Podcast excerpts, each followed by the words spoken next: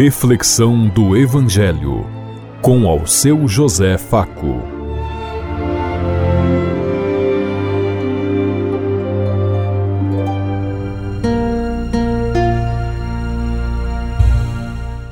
Paz bem a todos os ouvintes da Rádio Construtiva e todas as emissoras em sintonia conosco e o povo que nos ouve. Queremos levar até você uma mensagem de amor através da palavra de Jesus Cristo Hoje no Evangelho de Mateus, capítulo 1, versículo 1 a 17. Sábado, 17 de dezembro de 2022. Que a graça e a paz de Deus Pai, Deus Filho, Deus e Espírito Santo vos ilumine nesse dia e seja uma boa notícia para todos.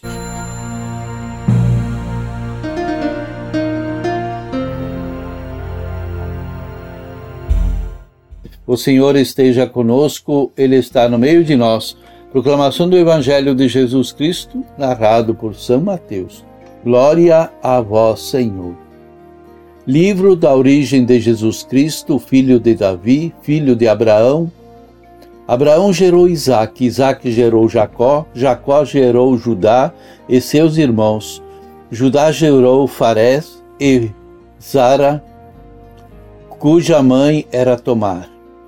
Farés gerou Hermon, Esrom gerou Arã, Arã gerou Aninabad, Aninadad gerou Naação, Naação gerou Salmão, Salmão gerou Boaz, cuja mãe era Rabe.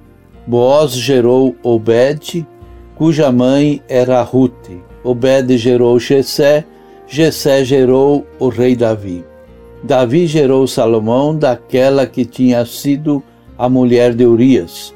Salomão gerou Roboão, Roboão gerou Abias, Abias gerou Asa, Asa gerou Josafá, Josafá gerou Jorão, Jorão gerou Osias, Osias gerou Joró, Jotão, Jotão gerou Acás, Acás gerou Ezequias, Ezequias gerou Manassés, Manassés gerou Amon, Amon gerou Josias, Josias gerou Jeconias e seus irmãos no tempo do exílio da Babilônia.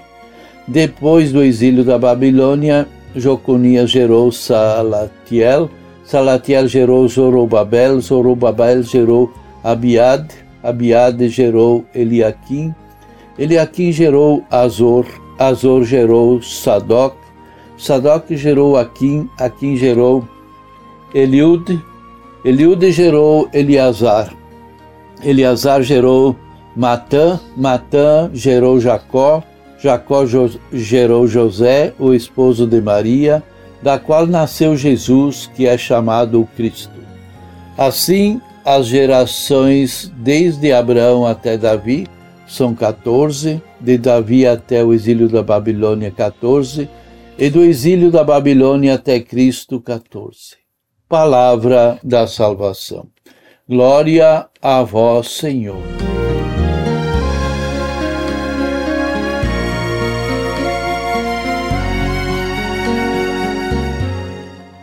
Cada um com seu papel e sua função. Nós vimos quantos, quantas pessoas que fizeram parte do projeto da vida da árvore genealógica de Jesus Cristo cada um exerceu uma função para estar escrito no livro da palavra de Deus.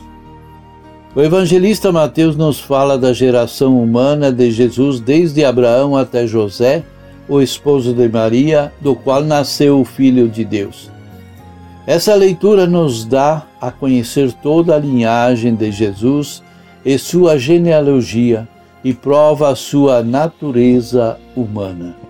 Jesus não veio diferentemente de, de nós outros. Podemos perceber então que a origem de Jesus não aconteceu diferente da nossa, por isso de podemos meditar que nós também temos uma genealogia, uma história como a de Jesus. Jesus quis vir ao mundo do mesmo jeito que cada um de nós veio e nasceu. Assim, Jesus, por sentir na sua carne os mesmos sentimentos, as mesmas aflições, as mesmas alegrias, dores que nós mesmos sentimos. Ao longo das gerações, há pessoas boas e pessoas más. Há homens e mulheres santos e há também aqueles e aquelas que não procederam bem. Cada um de nós faz a sua história e quando estamos ajudados ao plano do Pai, como Maria e José, nós contribuímos para soerguimento de toda a humanidade, como nos falou Jesus. Nós também podemos ser ou não ser colaboradores de Deus aqui na Terra, dependendo da nossa experiência de vida e da nossa adesão à Sua proposta. Deus precisa de nós hoje, assim como ontem precisou dos nossos ancestrais e futuramente precisará de nossas descendências. Deus já criou o mundo e a humanidade para que o homem pudesse participar. Deus não quis ser egoísta, fazer tudo pronto e acabado, aonde o homem não teria nada a fazer, isso perderia o sentido da vida. Nós sabemos que a utilidade do ser humano é estar presente, é participar, é partilhar, é amar, é comprometer-se, é construir, é fazer acontecer. E é isso que Deus tem reservado para cada um de nós. Por isso nós precisamos ter essa consciência.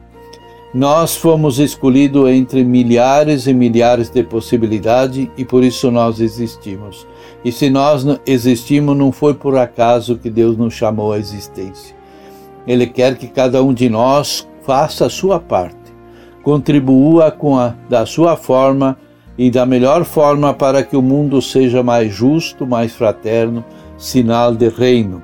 Um mundo onde todos sejam incluídos.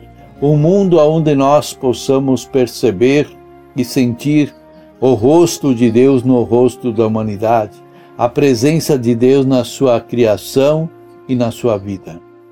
Cada um de nós tem seu papel na história de nossa família, assim também como na história da salvação. Nós somos parte desse mundo e precisamos, de alguma forma, contribuir para que esse mundo seja melhor. Você também, como homem ou como mulher, se sente responsável pelo projeto de Deus no mundo? Você sabe qual é o objetivo de Deus para com os homens? Procure descobrir nesta leitura coisas que você ainda não conhece sobre Deus. Identifique os personagens de quem você já ouviu falar, perceba as coincidências e perceba se você faz parte desse projeto. O que você percebe quando o evangelista fala de Maria, de José, da família diante de Deus? Pensemos em tudo isso enquanto eu lhes digo até amanhã, se Deus quiser. Amém.